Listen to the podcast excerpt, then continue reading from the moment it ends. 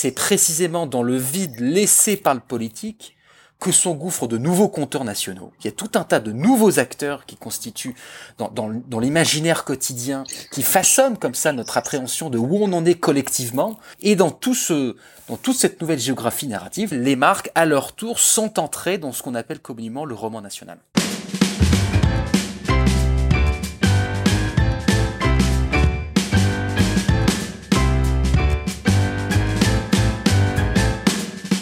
Bienvenue sur le podcast Superception avec Christophe Lacnit. Vous pouvez également retrouver le blog et la newsletter sur le site superception.fr.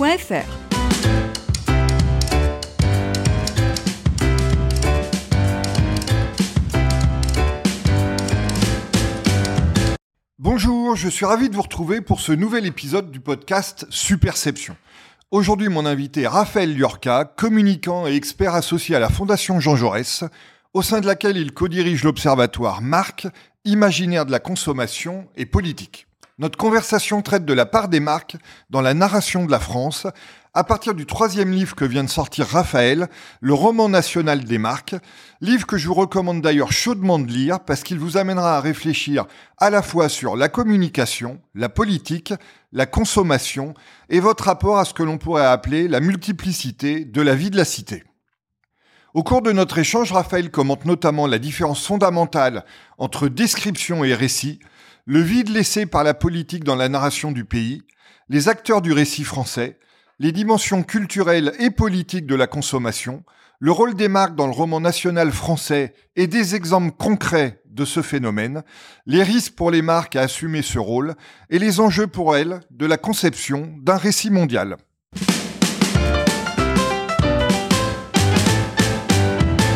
Raphaël, euh, bonjour et, et merci d'être l'invité du podcast Superception. Bonjour Christophe, bonjour à tous. Alors, Raphaël, tu es le, le, premier à participer trois fois euh, au podcast Superception. Il faut dire que tu es devenu euh, un des animateurs les, les, plus brillants et les plus productifs, ce qui est une combinaison euh, rare, parce que il est facile d'être brillant une fois, il est plus difficile de l'être plusieurs fois, ce qui est, ce qui est ton cas.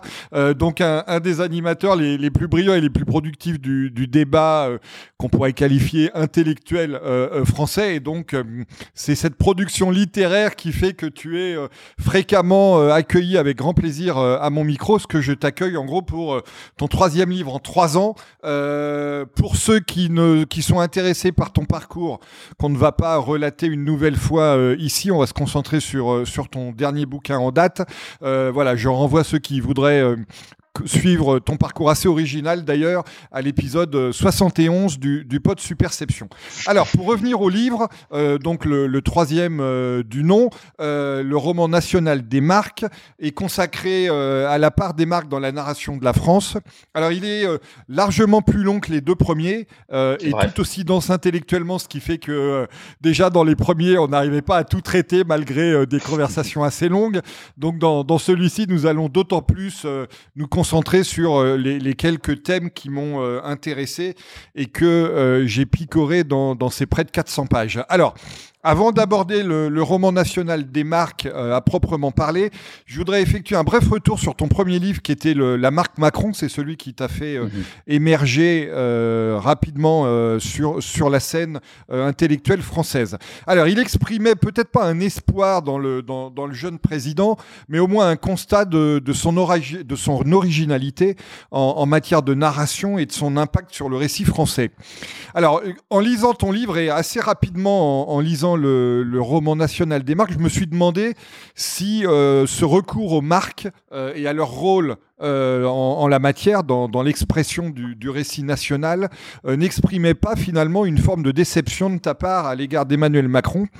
Je ne fais pas ici seulement référence à la campagne de 2022 que tu, mmh. tu qualifies finalement assez charitablement de manquer. Mmh. Bon, alors d'abord, merci pour ce, cet accueil que tu me fais à chaque fois. C'est un, un, sacré honneur. Et je me réjouis de, de, de ces longues minutes d'échange que allons avoir ensemble, parce que c'est toujours des, des moments où tu me pousses dans, dans, dans, mes retranchements, ou en tout cas où tu, tu, poses les, les, tu poses le doigt sur les questions, les, je trouve, les plus essentielles à chaque fois. Donc j'ai hâte de voir à, à, quoi ça va ressembler. Euh, alors, pour revenir à, à, à Emmanuel Macron, alors le sous-titre à l'époque, c'était Désillusion du neutre. Et j'avais passé beaucoup de temps à bien qualifier mon objet. Au début, c'était la stratégie du neutre, et puis j'avais tout un tas de qualificatifs, et puis je trouvais que le terme désillusion convenait le mieux, parce que déjà à l'époque, j'étais ce que j'appelais moi-même dans mon bouquin un orphelin du neutre. C'est-à-dire que cette idée sur laquelle il serait possible d'inventer une sorte de troisième terme qui éviterait l'antagonisme historique et la conflictualité inhérente à la vie politique française, je trouvais que c'était là l'innovation principale d'Emmanuel Macron en 2017.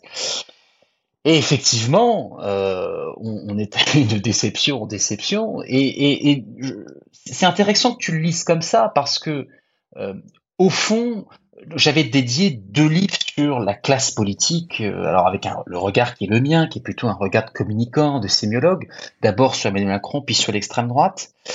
Et au fond, au lendemain de l'élection présidentielle, j'ai eu le sentiment d'un espèce de grand vide, d'un désintérêt assez marqué pour ce qui était en train de se passer.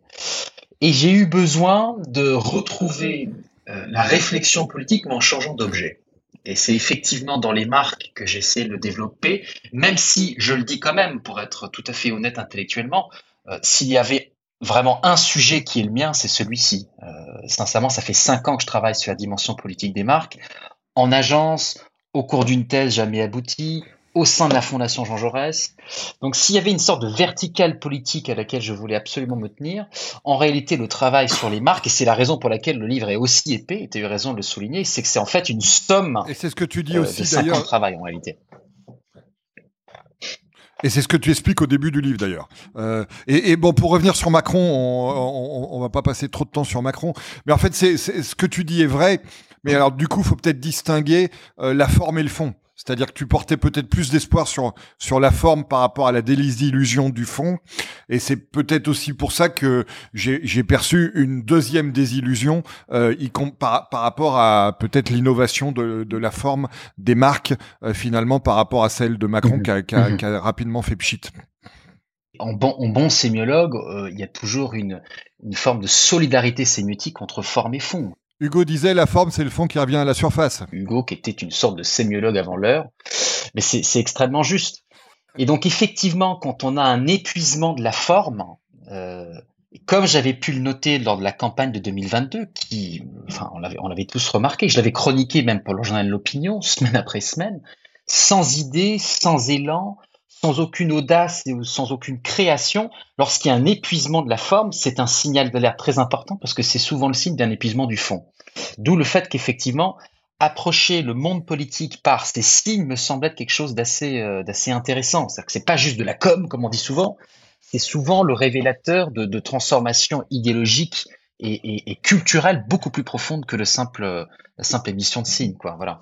Pour revenir au roman national des marques, euh, Raphaël, et, avant d'évoquer le constat euh, sur lequel on va passer un peu de temps, parce que tu as, un constat qui est assez détaillé sur la, thèse que, que tu présentes, je voulais insister sur une notion que tu mentionnes dans le livre et qui me semble-t-il devrait être enseignée dans, dans, toutes les formations en communication et qui concerne la différence entre description et récit.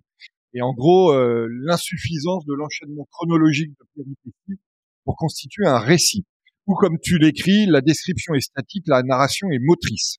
Effectivement, c'est une notion qui est, qui, est, très importante parce que, euh, au fond, quand on dit euh, le récit en politique, les, personnes autour de moi me disent d'accord, c'est du storytelling.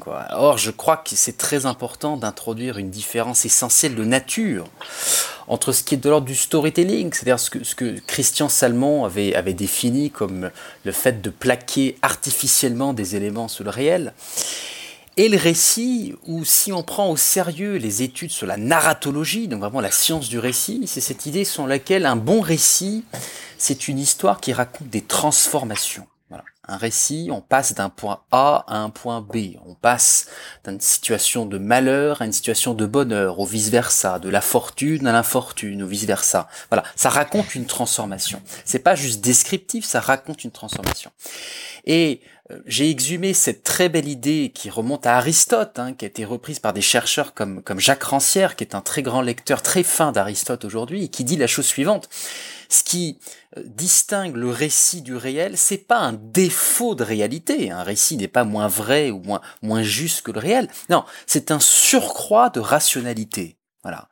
Donc cette grande idée d'Aristote de la rationalité fictionnelle, c'est-à-dire qu'un bon récit, c'est une structure de rationalité qui vient rassembler dans une structure cohérente de causes et d'effets, qui vient assembler des morceaux de réel qui peuvent être extrêmement éparpillés, extrêmement euh, euh, éparses les uns des autres pour les assembler dans un, dans un enchaînement de causes à effet extrêmement puissant. Et c'est d'ailleurs la raison pour laquelle euh, Jacques Rancière disait mais comment se fait-il que des personnalités comme Marx ou comme Jésus, ou comme Brodel, ou comme Freud ont réussi à porter des récits qui ont tant transformé, enfin, transformé la vie de tant de personnes, bah, c'est exactement pour cette raison, c'est qu'ils ont eu cette rationalité fictionnelle. On raconte des transformations d'état à travers un récit qui en rend compte de manière cohérente et d'une manière euh, enthousiasmante. Voilà. Donc ça, je trouve que c'est effectivement très important.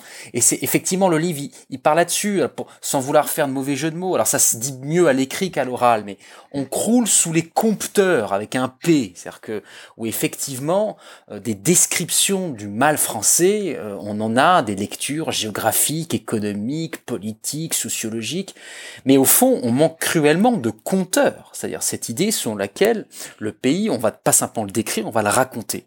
Et je pense que cette idée sur laquelle la description est statique et la narration motrice rend bien compte de ces formules parfois euh, épuisées, mais qui je trouve rendent assez bien compte du réel, c'est la panne du récit. Quand on dit la panne du récit, c'est effectivement cette idée de dire que le mouvement n'est plus là, le mouvement moteur du récit n'est plus là. Donc je trouve que c'est une distinction effectivement euh, assez fondamentale à faire en, en d'entrée de jeu comme ça. Totalement. Euh, alors, on va passer au constat donc que tu fais, qui rejoint euh, le, déficit de compteur que tu que tu viens d'évoquer. Donc, tu as fait euh, réaliser une enquête d'opinion par l'Ifop pour pour la fondation Jean Jaurès, et elle montre que finalement le, le roman français est, est en panne. Donc, donne-nous quelques axes directeurs des résultats et des conclusions que tu as tirés des dix résultats.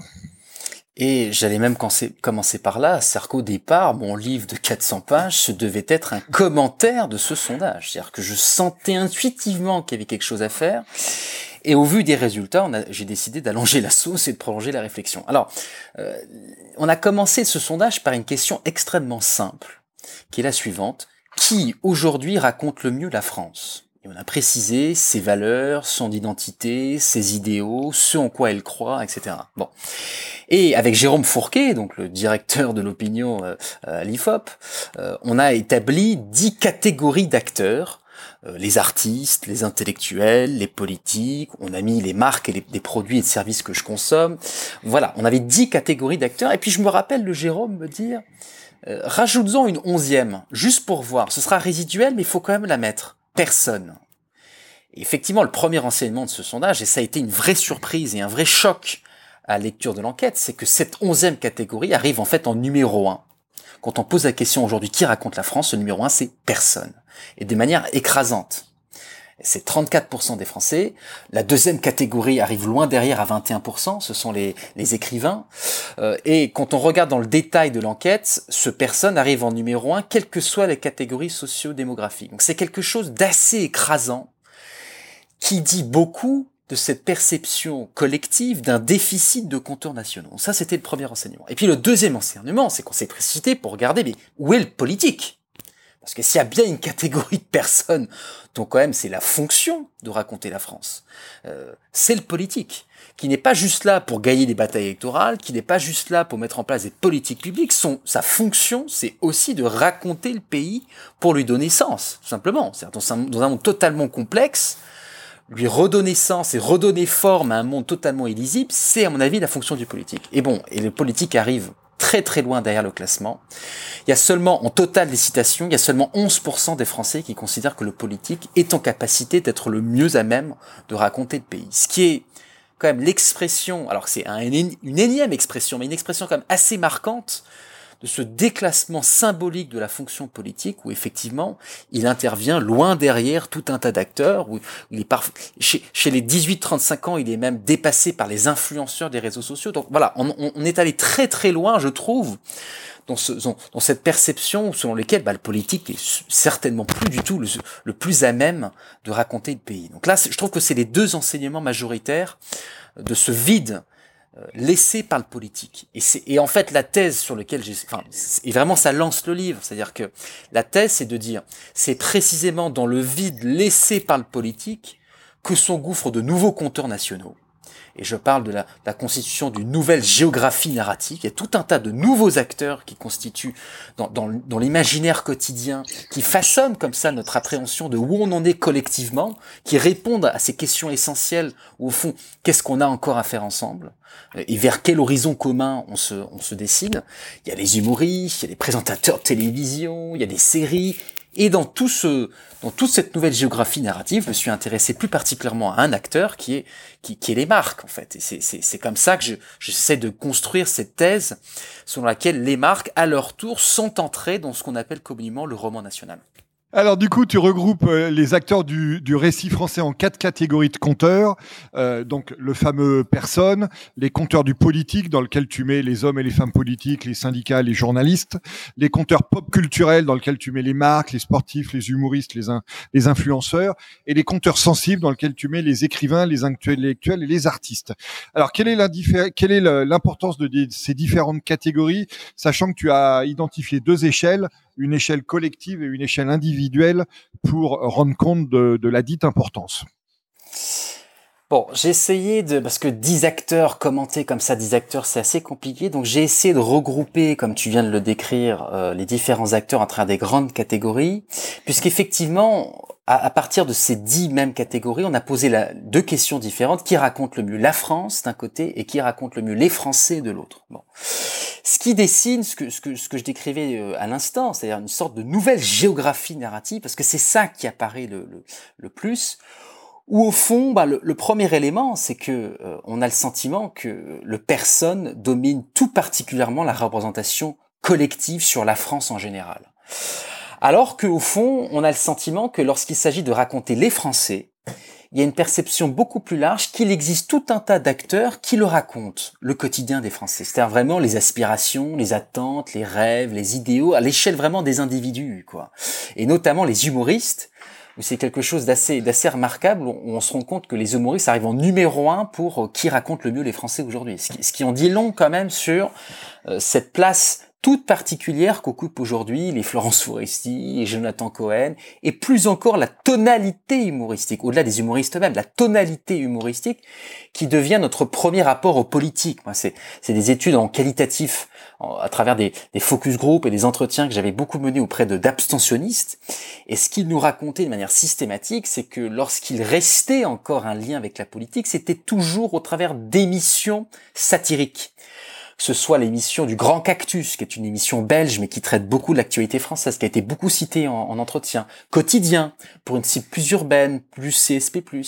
Et évidemment, Cyril Hanouna, qui occupe une place toute particulière dans cette France, qui a peut-être décroché de la lecture traditionnelle et de la consommation, j'introduis ce terme à dessein, de la consommation traditionnelle de l'actualité politique, et qui le fait sous un angle exclusivement satirique, et la question, c'est, c'est, qui, qui est vertigineuse, hein, c'est toujours de savoir euh, comment prendre, comment interpréter cette donnée, parce qu'à la fois, on se rend bien compte que sans ces émissions satiriques, peut-être que les gens auraient définitivement décroché de la politique, et en même temps, on ne peut pas s'empêcher de penser que, à force de n'avoir une approche de la politique exclusivement satirique, qui se moque en permanence du moindre geste, du moindre faux pas, de la moindre maladresse, bah effectivement, il y a une forme de d'effet de, de, euh, d'effet euh, euh, cumulatif qui vient en fait détruire petit à petit le, le peu de capital symbolique que le politique dont le politique dispose encore aujourd'hui quoi. Donc voilà, c'est c'est c'est je j'en dirais pas beaucoup plus parce qu'en réalité et d'ailleurs je, je, l'ai encore jamais dit Christophe et je te le dis aujourd'hui euh, ben, je ne sais pas si j'arriverai à le faire, mais moi, le projet que j'avais j'avais vendu, entre guillemets, euh, ou en tout cas pitché à la Fondation Jean Jaurès, c'est de dire, moi, je veux raconter la France, mais en trois tomes. Premier tome, les marques, donc ça y est, ça je l'ai fait, mais ça devait être plus petit, hein, donc ça m'a quand même consumé beaucoup d'énergie. Mais deuxième tome, les humoristes, et troisième tome, les rappeurs. En fait, je voulais proposer une lecture culturelle, de la société française et essayer de regarder comment est-ce que des acteurs non politiques dessinent les perceptions collectives qu'on en a. tu as eu de la matière récente et malheureuse sur les humoristes, donc on se donne rendez-vous dans un an pour, pour, pour traiter du, du, deuxième tome ceci mis à part, euh, Raphaël, un des plaisirs qu'on a toujours à lire tes livres, c'est qu'on y retrouve euh, beaucoup de, de références euh, universitaires, de recherche intellectuelle et autres, certaines qu'on connaît, d'autres qu'on découvre. Euh, évidemment, c'est encore plus plaisant d'en découvrir que de retrouver celles qu'on connaît. Donc, on va faire un petit détour comme on fait à chaque fois que on converse pour Superception euh, par ces références. La première dont je voudrais faire état, c'est les, les, travaux de l'anthropologue Mary Douglas et de l'économiste Baron Isherwood que, tu, que tu cites et euh, qui, qui rattache la consommation à une pratique davantage culturelle qu'économique.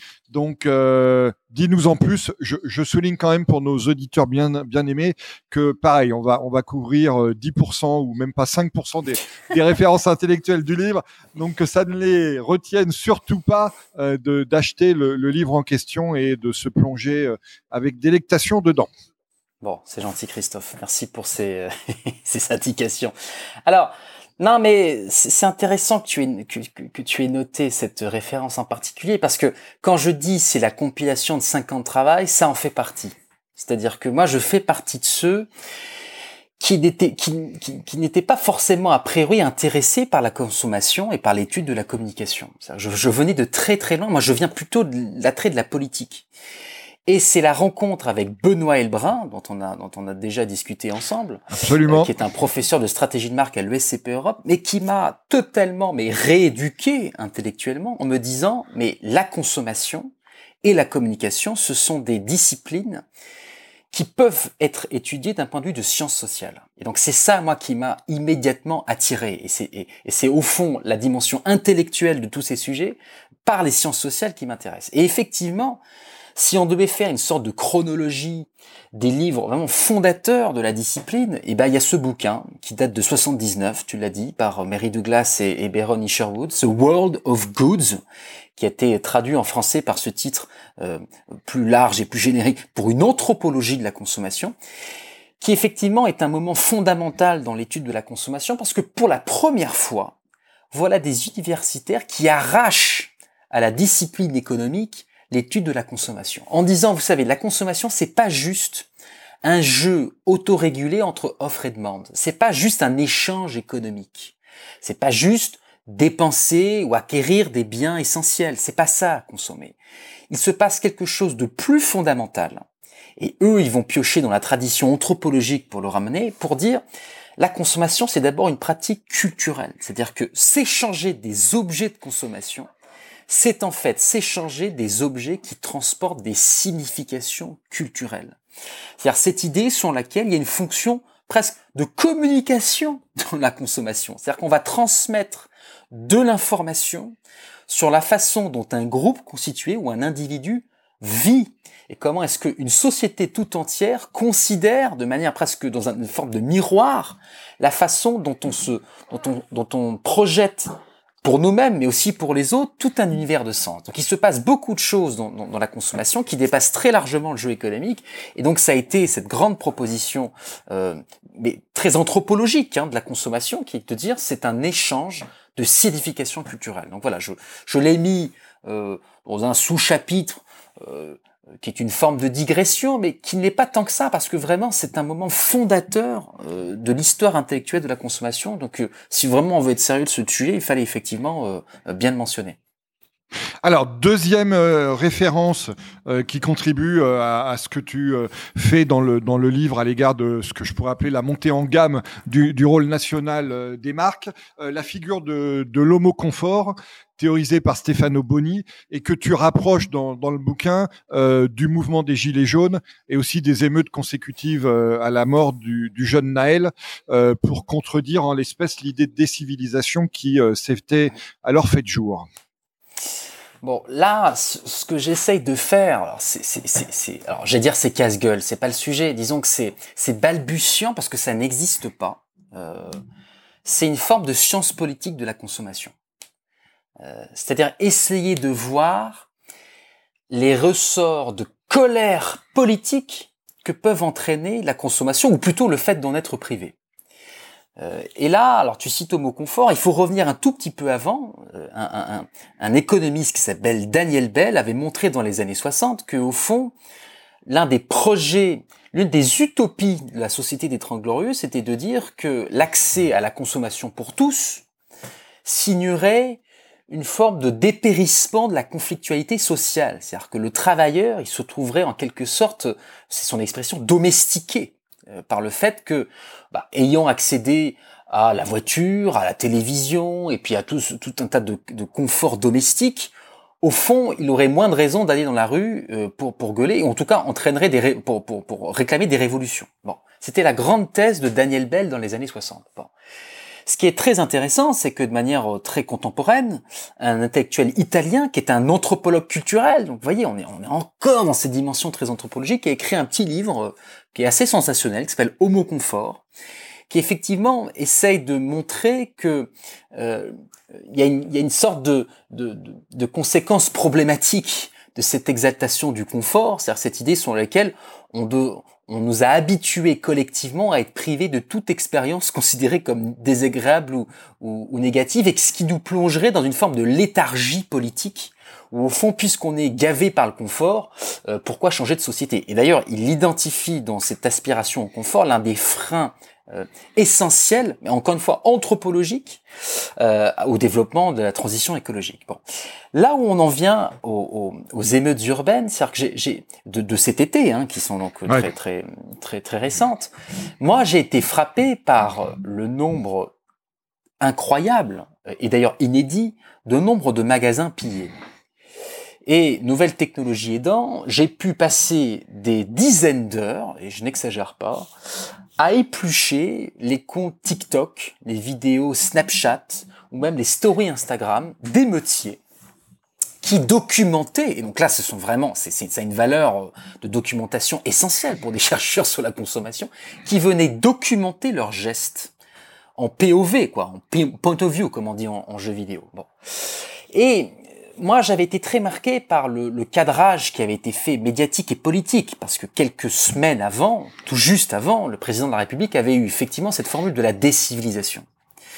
Et au fond, quand on a ce cadrage en tête, on ne voit que des hordes de sauvages qui pillent et qui, au fond, euh, rendent une sorte de chaos qui est très difficile de décrire. Bon, moi, ce qui m'a marqué dans, dans, dans les vidéos que j'ai vues, c'est que ce sont des gens qui laisser apparaître ce que Benoît Elbrun, j'y reviens, mais avait appelé dans un texte de 2012, déjà à l'époque d'émeutes urbaines à Londres, ce qu'il appelait lui de la frustration consommatoire. C'est-à-dire cette idée selon laquelle, euh, dans une société de consommation, qui construit l'idée selon laquelle il existe des biens de consommation dont on ne peut pas se priver, et eh bien le fait d'en être exclu entraîne une énorme frustration qui peut être un moteur de, colère politique. Et moi, j'avais été marqué par, euh, des gens qui, par exemple, pillaient des, magasins de la grande distribution en disant « je vais faire les courses pour la daronne » et qui, pour la première fois, disaient « je ne vais pas acheter la marque distributeur premier prix, je vais acheter la vraie marque. Je vais, voler le Nutella et pas simplement la pâte à tartiner euh, une espèce d'ersatz de remplacement. » Et de la même manière, des études dans les villes moyennes montraient que les magasins qui étaient saccagés, c'était pas des magasins euh, de luxe, euh, c'était pas des magasins bio, c'était des magasins qui correspondaient à des biens de consommation qui, qui étaient dans leur imaginaire. C'était les Footlocker, c'était les Sephora, c'était les magasins Nike.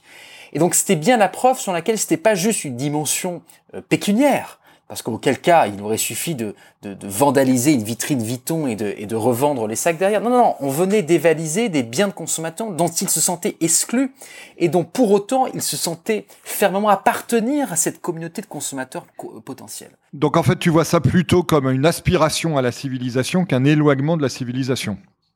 Alors ça, c'est c'est la conclusion à laquelle était arrivé un psychanalyste dans une tribu du Figaro qui s'appelle Harold Ozzy et avec, et à mon avis, à juste titre, il refaisait une lecture de Freud.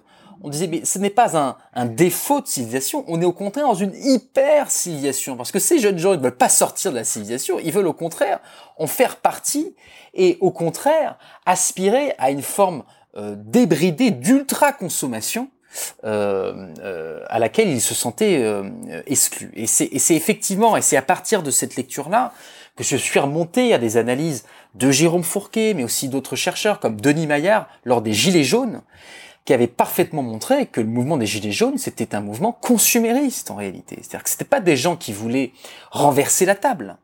Euh, ça, c'est arrivé dans un deuxième temps, mais dans un deuxième temps seulement.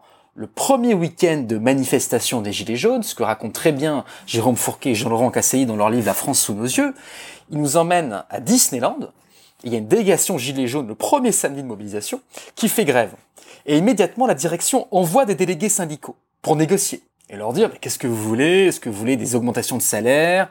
Est-ce que vous voulez des jours de congés supplémentaires? Et ils leur dit non non non, nous on veut pas ça. Ce qu'on veut c'est très simple, c'est que vous leviez les barrières et qu'aujourd'hui pour la première fois on puisse emmener nos enfants à Disneyland.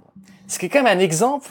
Donc il y avait une aspiration à emmener leurs enfants dans ce qui est le temple du consumérisme moderne et contemporain, qui est Disneyland. Donc je trouve que c'est intéressant d'essayer de voir comment la consommation peut constituer une sorte de force centrifuge politique dont on mesure souvent peu les effets, euh, dont, on, dont, on, discute très peu en réalité dans le débat public, mais qui me semble être une dimension essentielle pour approcher la dimension politique de la consommation. C'est le fait d'en être exclu aujourd'hui entraîne une, une forme de relégation qui n'est pas seulement symbolique, qui est sociale et qui est politique. Alors, Raphaël, troisième euh, notion théorique que je voudrais qu'on aborde euh, brièvement, euh, elle, est fournie par le travail de Hans Roberius, selon lequel il n'y a pas de relation à sens unique, mais une communication réciproque entre l'auteur, son œuvre et le public. Alors, outre le fait que la théorie m'a un peu rappelé les préceptes de l'école de Palo Alto, je voulais t'entendre sur le fait de savoir comment les marques de nos jours parviennent-elles justement à mieux manager ce phénomène que les politiques?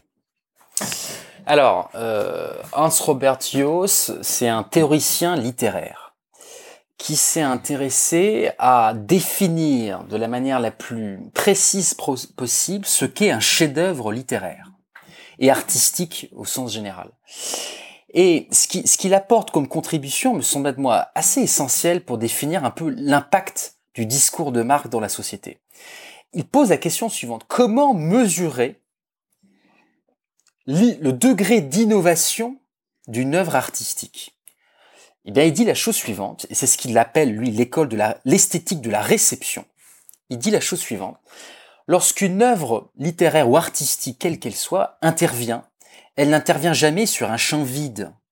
Il y a ce qu'il appelle, lui, il y a déjà un horizon d'attente préalablement construit. C'est-à-dire que quand on vient, par exemple, lorsqu'il y a un nouveau film qui apparaît, une nouvelle comédie, le, spectateur lambda a déjà été confronté à un certain nombre de comédies auparavant et donc se dessine ce qu'il appelle un horizon d'attente, c'est-à-dire qu'au fond, bah, il, y a, un certain nombre de critères, de formes, de fonds, euh, euh, des normes esthétiques, des normes de construction de récit qui, qui, structurent un, un champ artistique donné.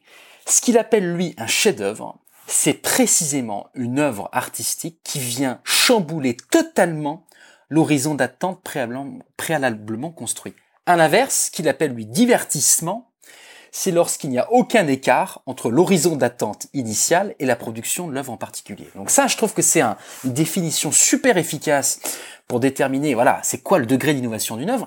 Et alors la question que je me suis posée, c'est, quand on parle du roman national, quand on parle de raconter la France, le public, le citoyen français, il a été préalablement habitué à tout un tas de productions politiques, littéraires, cinématographiques sur la France.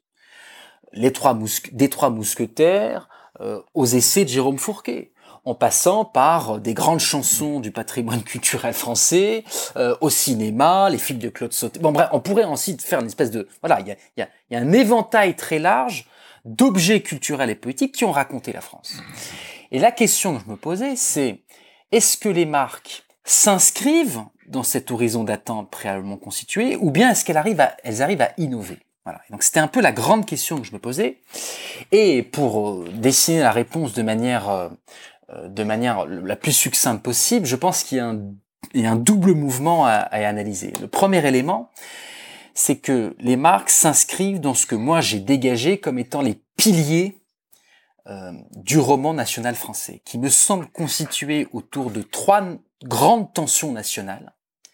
L'un est le multiple, la grandeur et le déclin, et la permanence et la révolution. Moi, il me semble que c'est ces trois grandes tensions nationales qui structurent ce que ce qu'on appelle aujourd'hui le roman national. Bon, alors ce que tu appelles les récits tensifs. Absolument.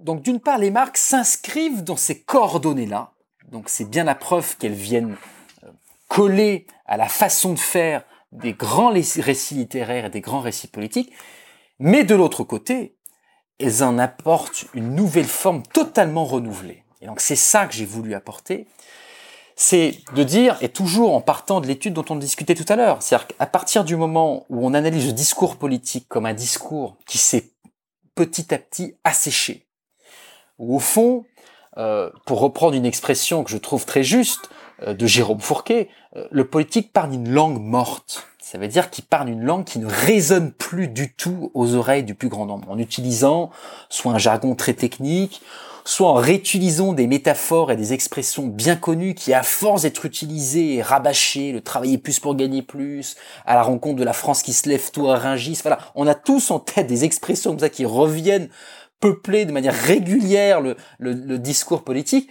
bah, à force d'être utilisé, se trouve totalement démonétisé. Et moi, ce qui me frappe le plus, et on va prendre des exemples ensemble, c'est la façon dont les marques, systématiquement, en prenant à bras le corps cette idée de raconter la France, le font sur une, sur une modalité de créativité absolue. C'est-à-dire qu'on réussit à réinventer une langue, à réinventer de nouvelles images, de nouvelles formes, pour essayer de donner une espèce de coup de modernité à cet objet France qui est assez poussiéreux dans la bouche des politiques et qui est dans le langage des marques totalement renouvelé. Voilà, c'est un peu là-dessus que je voulais euh, que j'ai voulu euh, que je voulais construire euh, mon raisonnement. Tout à fait. Et donc, euh, à ce sujet, tu parles de privatisation des imaginaires nationaux.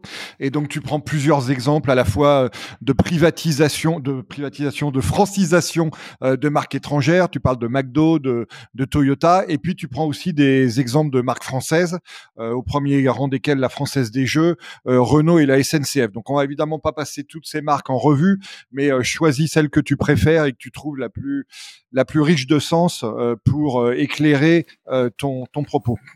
mais c'est bien de le dire, cest que j'ai voulu vraiment construire ce livre. Là, on a parlé beaucoup de théorie, mais j'ai voulu le plus possible euh, allier la théorie à des exemples très concrets euh, de marques, de campagnes que je décris en long, en large. J'ai même réussi à avoir quelques images malheureusement seulement quelques images. Moi, je voulais 150 illustrations et malheureusement, malgré, enfin, les éditions de l'Aube, là, mon auditeur a mis une personne à temps plein pendant trois mois pour négocier les droits. Donc, c'est extrêmement compliqué.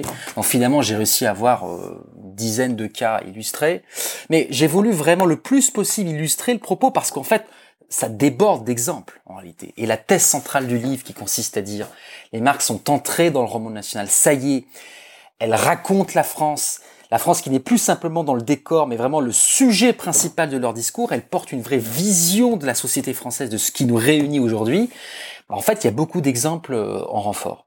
Euh, et alors, il y a beaucoup de choses dans ce que tu as dit, mais euh, effectivement, la question qui me semble essentielle, c'est la question des effets politiques de tout ça. Parce que lorsque, quelques exemples, lorsque la Française des Jeux fait une grande campagne pour dire et voir la France gagner, voilà une entité marchande qui, dans le débat politique, arrache ce discours très décliniste, très pessimiste euh, sur la France pour lui redonner au contraire une tonalité très conquérante euh, et très enthousiasmante sur la France. Donc il y a, quelque chose d'assez essentiel qui est en train de se jouer, c'est-à-dire que des marques sont en train de, de porter, de changer euh, de manière très perceptible la tonalité qu'on porte sur le discours national. Bon, la question c'est euh, quels sont les effets de tout ça? Et tu as parlé de privatisation des imaginaires nationaux. Moi, je trouve qu'il y a une question essentielle que je résume dans ce concept de souveraineté narrative. C'est-à-dire, au fond, à qui appartient le pouvoir de dire qui nous sommes en tant que nation?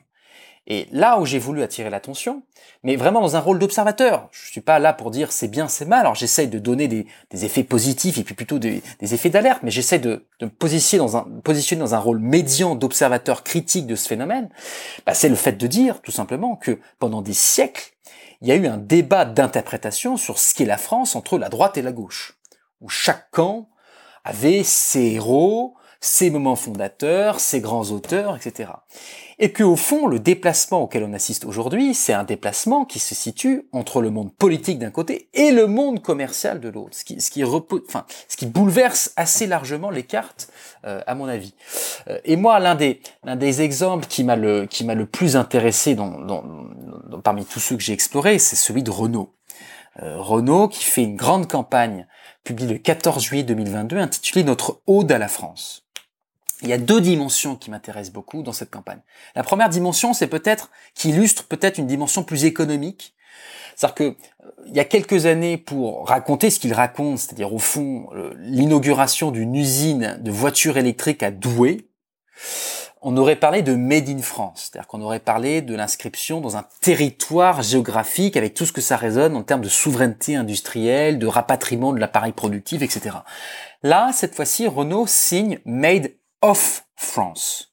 Le sous-titre est très bien trouvé, ça s'appelle, ils l'ont sous-titré Fait d'esprit français. Alors qu'est-ce que ça veut dire? Ça veut dire que toute cette vidéo cherche à faire la, toute cette spot publicitaire cherche à faire la démonstration que les voitures qui sortiront de cette usine ne sont pas simplement issues de du territoire français, elles sont issues d'un territoire culturel, politique, idéologique, gorgé d'esprit français, puisque en renfort de cette publicité, on va voir les falaises d'Étretat, on va voir Paul Éluard, Monet, Charlotte Gainsbourg, Jane Birkin, etc., etc., etc.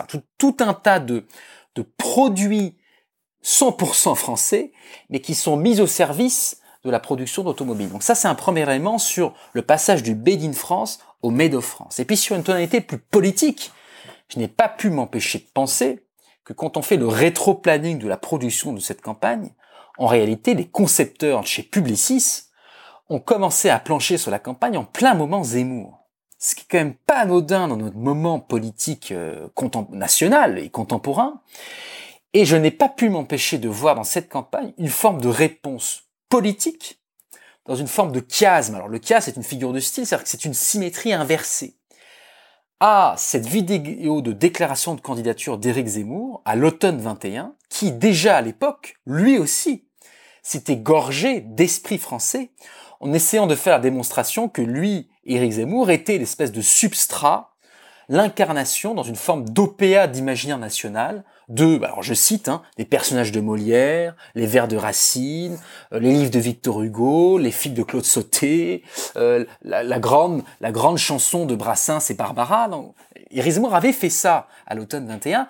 Et là, au fond, je trouve que c'est une réponse directe de Renault parce que ce qui est très fort dans toute cette campagne publicitaire, et j'en terminerai par là, c'est la métaphore filée qu'ils font tout le long du spot, qui est celui du grand remix.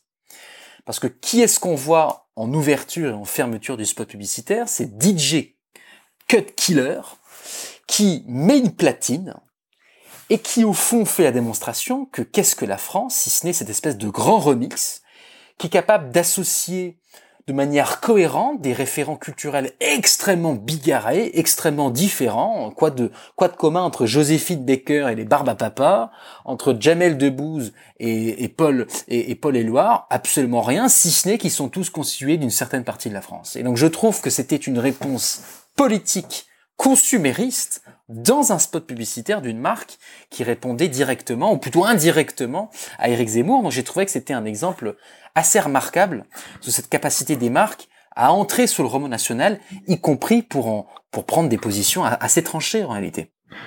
Et est-ce que du coup, Raphaël, tu as réussi à, approcher les, créateurs de cette campagne ou d'autres que tu évoques dans le, dans le bouquin pour, pour vérifier tes hypothèses?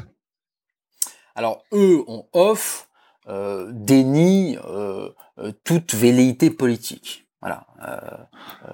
mais bon, je leur en veux pas. C'est-à-dire que ils ont, ils, ont sont dans le rôle.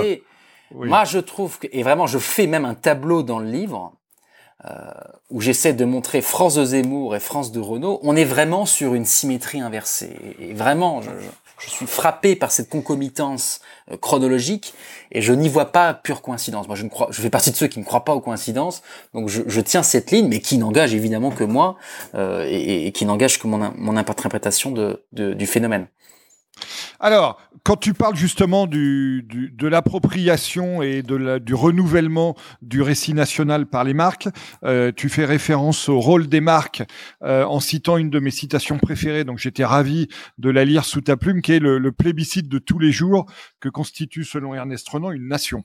Euh, voilà. Donc, est-ce que tu peux euh, euh, développer un petit peu cette idée et aussi l'idée de démocratisation du roman national par les marques que, tu rattaches à cette idée dans le, livre c'est ce que je disais tout à l'heure, c'est-à-dire que j'ai essayé d'explorer et les volets négatifs et les volets plus positifs. Alors dans les volets plus positifs, quand on revient à la définition de la nation, euh, effectivement, euh, alors c'était d'abord quelque chose de très scolaire de ma part, mais, mais en fait, la définition qu'on a donnée Ernest Renan à la fin du 19e siècle est tellement éclatante qu'elle demeure aujourd'hui encore, à mon avis, la plus belle définition de ce qu'est une nation. Et il dit, la, nation française, qu'est-ce que c'est? Ben, Elle est le produit de la volonté de ses habitants de vivre ensemble. Et donc c'est avec cette formidable formule du plébiscite de tous les jours qu'il va matérialiser cette idée. Et au fond, l'idée que j'essaie de, de, construire, c'est l'idée sur laquelle, dans une, dans une société qui est caractérisée, selon moi, et selon beaucoup d'études, hein, par une profonde dépolitisation, où seulement 41% euh, des Français ont le sentiment d'appartenir à une même communauté nationale, ce qui est un chiffre extrêmement alarmant. Hein. Euh, au fond, ce plébiscite de tous les jours, on le voit, et on le voit même un peu tous les jours, il est profondément abîmé. Et qu'en réalité, on pourrait bâtir la réflexion suivante, c'est-à-dire que les marques, en réussissant à euh, bâtir des communautés de consommateurs extrêmement larges, ont un rôle fondamental dans cette, dans ce construction, dans cette construction du plébiscite de tous les jours. Et que, alors c'est la métaphore qu'a utilisé euh, Mathieu Lefebvre, qui est le, qui est le PDG d'un laboratoire d'idées qui s'appelle Destin commun, qui est à cheval entre la France et les États-Unis. Je l'ai beaucoup interrogé sur la différence entre les deux pays. Il me dit, il dit ces métaphores que je trouve très éclairantes. Il dit en France, le Google Doc du roman national est limité. C'est-à-dire qu'il faut appartenir à une certaine élite politique ou culturelle pour avoir le droit de porter un regard, une vision sur la, France.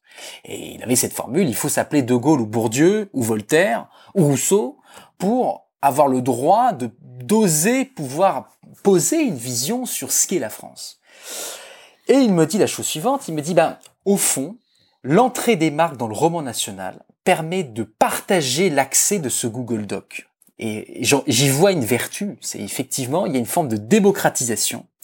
C'est-à-dire que le fait que des grands distributeurs, que des marques de burgers, que des marques de voitures, tout un tas d'objets de consommation du quotidien qui peuplent les imaginaires du quotidien, s'emparent à leur tour d'un récit national eh bien peut-être que l'issue positive et heureuse de tout ça, c'est cette forme de démocratisation. C'est-à-dire que pour toutes celles et ceux qui auraient lâché, et ils sont nombreux, et on le sait, lâché le discours politique, eh bien peut-être que l'attachement à la France peut se faire aussi, et pas seulement, hein, c'est là le danger, mais aussi par cette, cette, nouvelle forme de discours que constituent les marques. Donc j'ai voulu effectivement euh, poser cette hypothèse, euh, je la trouve riche, et je trouve, et ça, ça renverra peut-être à une de ces questions, à des, des, prochaines questions, mais je trouve que en retour, ça donne une immense responsabilité aux marques, en réalité. C'est-à-dire que quand elles se mettent à poser des discours sur la cité, avec un grand C, en, en, prenant à charge dans leur discours, y compris seulement d'un point de vue symbolique, mais prendre à charge les grands sujets de préoccupation des Français, ou prendre à charge la définition de ce qu'est la France, eh bien, elles portent une immense responsabilité narrative, et je, et je crois qu'elles ne doivent pas le prendre à la légère. Euh, et je concluais même, euh, de la même façon que les observateurs politiques conspuent à raison le populisme de droite et le populisme de gauche, je crois qu'il faut être très sévère, en fait, c'est un exemple, hein, mais envers des marques qui pourraient développer une forme de populisme consumériste. Parce que, encore une fois, si on prend au sérieux la place qu'elles jouent dans la société et la place politique, le rôle politique qu'elles exercent aujourd'hui euh, dans la vie de millions de Français, eh bien, je crois qu'il faut, il faut qu'elles prennent conscience plus que jamais qu'elles ont une responsabilité qui dépasse très largement la simple responsabilité écologique, sociale. Il y a une responsabilité narrative politique euh, qui me semble assez essentielle. Alors, très bonne transition que tu me fournis, Raphaël, vers ma, prochaine question euh, qui, concerne ce que tu expliques euh, sur les États-Unis et qui nous fournit un, premier sujet de désaccord en trois livres. Donc, euh, fallait bien qu'on en arrive là à un moment. Petit désaccord euh, euh, factuel, intuitif, parce que euh, on n'est pas en mesure d'être dans la tête des dirigeants américains de, de grandes marques qui ont pris la décision effectivement de, mettre la pédale douce un petit peu sur leur engagement politique après l'élection Donald Trump. toi, tu considères qu'ils l'ont fait parce qu'ils se sont rendus compte d'un danger que cet engagement représentait pour la société américaine et bon, et moi je considère plutôt euh, aussi aussi à partir d'entretiens euh, menés là-bas qu'ils se sont surtout rendus compte d'un danger d'un danger pour elles, comme d'ailleurs plusieurs affaires l'ont malheureusement illustré, et y compris aussi d'un danger pour leur pour leurs salariés euh, sur sur tous les marques qui étaient actives dans le B2C. Mais mais ça c'est pas le plus important. Euh, ce, qui, ce qui est le plus important, et alors là pour le coup qui est plus une question qu'un qu'un désaccord, c'est que tu sembles, en tout cas tu donnes l'impression dans dans le bouquin que de considérer que c'est un que c'est bénéfique pour les marques euh, de, de s'engager euh, dans, le, dans le champ politique et dans le champ de la cité, comme, comme tu le, citais, jusqu'à recommander qu'elles accordent une, attention certaine à euh, des nouveaux indicateurs politiques en complément de leurs indicateurs marketing. Et je te sais, Raphaël, trop intelligent pour ne pas avoir pensé au risque que euh, cet engagement constituait pour eux, euh, mais tu n'en parles pas dans le livre. Donc euh, désolé pour ce, long tunnel introductif, mais je voulais savoir pourquoi tu n'avais pas évoqué le risque que cet engagement représentait pour eux quand on est venu relativement à la fin du bouquin à, à leur recommander ou en tout cas à me donner l'impression, parce que tu dis elle devrait faire ci, elle devrait faire ça, de, de bah, de, s'engager plus fortement, euh, nonobstant peut-être justement le risque qu'accompagne cette ou que fait naître cet engagement. Alors plusieurs éléments pour pour répondre à ta question de fond, mais qui qui, qui est essentielle et qui qui, qui qui qui qui est très stimulante en réalité. Et je et je suis pas sûr d'avoir une réponse définitive d'ailleurs, mais moi non en plus. tout cas à date, aujourd'hui, à le moment où on se parle, euh, ce que j'ai voulu, alors je, je, suis d'accord que dans la conclusion, il y a cette, cette, cette ouverture vers cette idée sur laquelle les marques devraient intégrer des indicateurs politiques pour mesurer l'impact de leur discours. Mais c'est tout simplement, c'est pas une question. En tout cas, moi, j'essaie de pas avoir de posture normative. Les marques devraient s'engager en politique. Je prends acte qu'elles le font. Ce qui est très différent en réalité. Euh, j'essaie d'avoir une posture d'observateur euh, qui est de constater, euh, exemple et de nombreux exemples à l'appui, que de, tout un tas de marques se sont autorisées dans le discours et dans les actions qu'elles mettent en place à prendre en charge tout un tas de sujets qui dépassent très largement leur simple sphère économique et financière ou qui dépassent très largement souvent leur, sphère de confort ou leur, ou leur sphère d'activité euh, naturelle. Euh, ça, on le constate et effectivement, le, le, les États-Unis ont été un laboratoire assez formidable euh, par rapport à ça. Euh, où je note, et je le dis juste d'une incise, mais un phénomène intéressant, il y a une gauchisation des marques sous Trump et il y a une droitisation des marques sous Biden.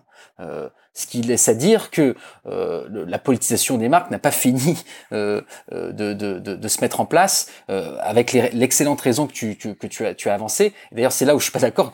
On n'a aucun désaccord. Je pense que les deux raisons que tu as mentionnées euh, peuvent tout à fait se conjuguer, ne sont pas mutuellement exclusives. Là où tu as raison, Christophe, c'est que dans la conclusion, je me suis autorisé à formuler des sortes de recommandations je pense, une erreur parce que je sors de cette posture euh, neutre et d'observateur pour aller dans une autre posture qui est presque celle du consultant.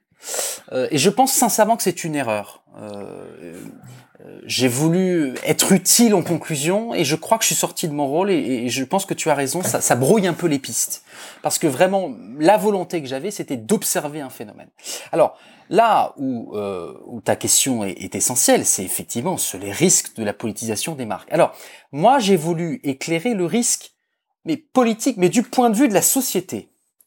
Euh, et d'ailleurs, euh, la promo que j'ai réalisée médiatique a été a beaucoup porté là-dessus, sur cette idée selon laquelle il faut questionner l'impact politique qu'entraîne euh, l'entrée des marques dans le roman national. Et cette idée sur laquelle, par exemple, elle, elle, elle contribue à privatiser un certain nombre de termes publics comme la liberté, comme la révolution, qui sont évidés de leur sens politique et qui, à force de le répéter à coups de campagne publicitaire ou à coups de discours euh, de la part de leurs grands dirigeants, etc., à, ne les, à, ne les, envisager que sous une acception exclusivement consumériste. Bon.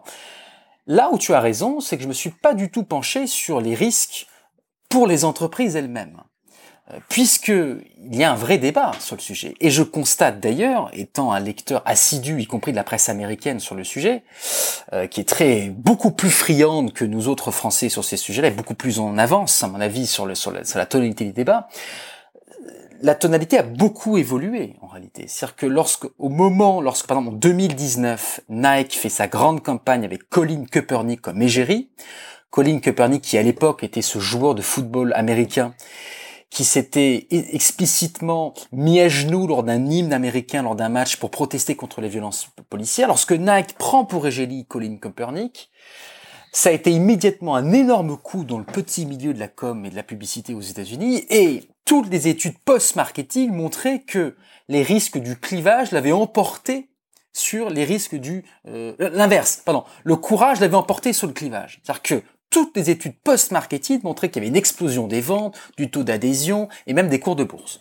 Et donc, c'était installé cette petite musique à l'époque sur laquelle la politisation, ça paye.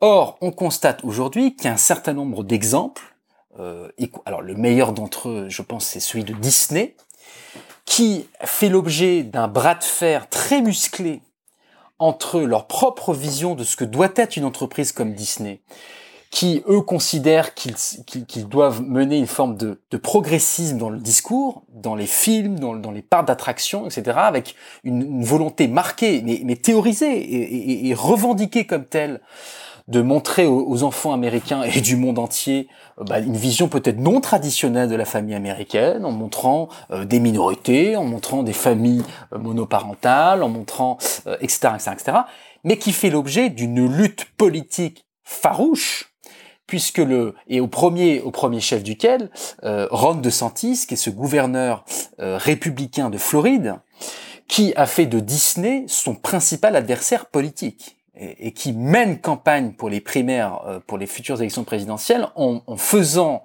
de Disney l'étendard d'une forme d'ingénierie euh, et de manipulation progressiste et même et même wokiste. Le terme est, est très utilisé outre-Atlantique.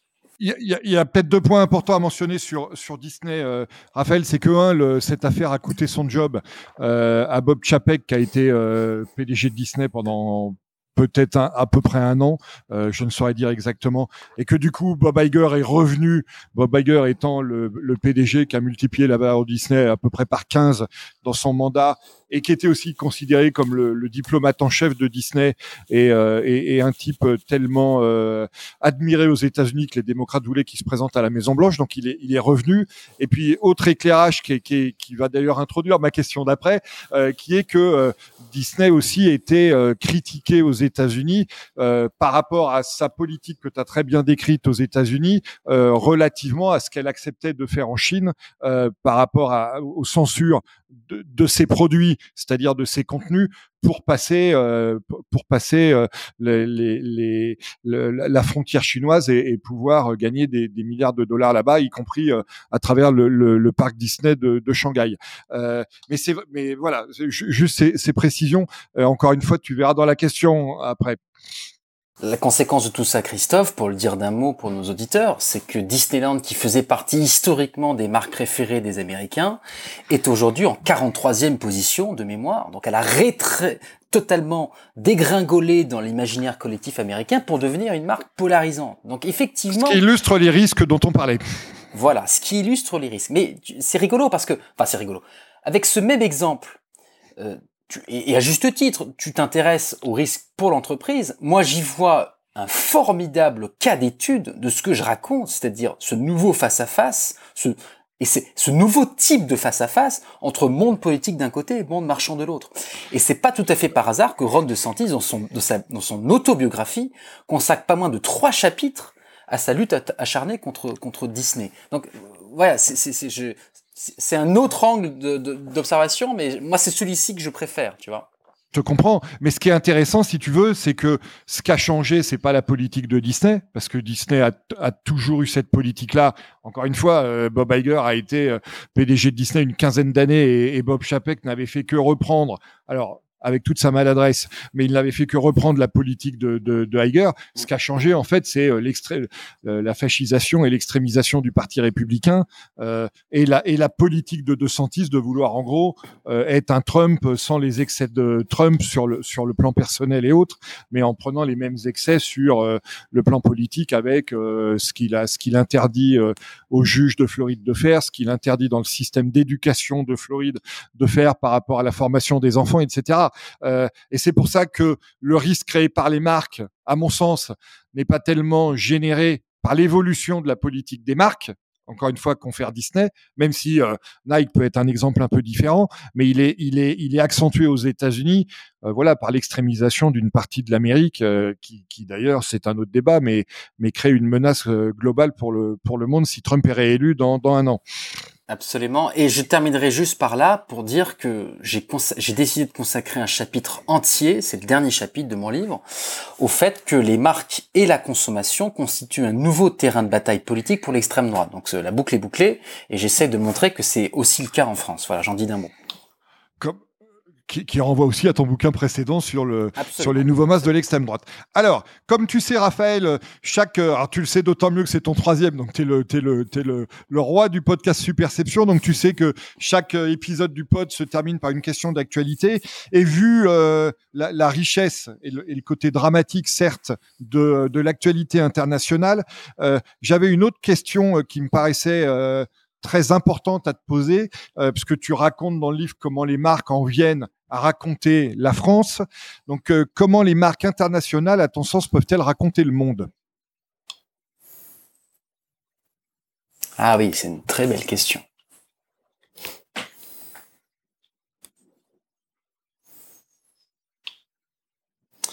Alors, il y a plusieurs façons de, répondre à cette question. Euh, la première serait de dire sur le suivant les, les, préceptes du cultural branding, qui est cette discipline merveilleuse fondée par, euh, par cet anthropologue Douglas Holt, qui serait de dire raconter le monde, c'est d'abord en raconter les fractures. Et essayer de résoudre symboliquement, par le discours des marques produits, résoudre symboliquement les grands sujets d'angoisse collectif. Euh, et je constate une forme euh, d'impossibilité euh, en tout cas, là, on est omnibulé, euh, actualité oblige, par le conflit entre Israël et le Hamas. Et s'il y a bien quelque chose qui me frappe, c'est que euh, il y a une forme de dilemme dans lequel se trouvent les marques aujourd'hui, c'est que l'engagement dans le discours est à la fois obligatoire mais, mais impossible. Obligatoire parce que on est, on est arrivé à un moment où tout silence des marques signifierait une sorte d'acceptation tacite de la situation, mais où toute prise de position, euh, y compris une forme de prise de position neutre ou appelant à la paix, serait immédiatement pointée du doigt par, euh, par, par le camp adverse. Et donc il y a une forme d'impossibilité toute contemporaine, il me semble, hein, des marques à raconter le monde. Alors, ce qui leur reste d'autres terrains de jeu, il me semble que euh, la transition écologique euh, n'épuise pas euh, le, les possibilités de raconter le monde. Je pense qu'il y a beaucoup d'autres territoires sur lesquels les marques devraient, devraient se pencher. Il me semble que l'échelle nationale euh, peut-être que c'est, j'allais dire c'est un paradoxe. on sait depuis longtemps que la globalisation s'accompagne d'un retour des nations, euh, mais, mais, je crois qu'on va se, on va voir se multiplier des campagnes de marques qui raconteront plutôt les pays que, que le monde, parce que euh, je, je, crois qu'elles elles aboutissent à des formes de, y compris de contradictions selon les pays d'implantation, qui rendent très difficile une narration à, à cette échelle-là. Eh ben, écoute, euh, Raphaël, c'est sur cette euh, prédiction, sinon cette prévision euh, que nous allons conclure notre notre conversation. Je voudrais redire à, à nos auditeurs, euh, voilà, en tout cas leur reconseiller, ce que je vais pas leur donner des ordres non plus, mais euh, vous reconseiller de, de, de lire le, le, livre de Raphaël. Vous y trouverez à la fois une une charpente théorique et de recherche très très abondante, et puis des idées sur lesquelles réfléchir, comme on a essayé de le faire avec Raphaël en live aujourd'hui, toujours toujours trop brièvement, mais toujours avec grand intérêt avec grand plaisir. Donc, euh, Raphaël, merci encore pour ta troisième participation euh, à ce Bon, à podcast et, je te donne et je te donne rendez-vous pour le, pour le tome sur les humoristes. À très bientôt. Merci d'avoir suivi cet épisode du podcast Superception. Vous pouvez également retrouver le blog et la newsletter sur le site superception.fr.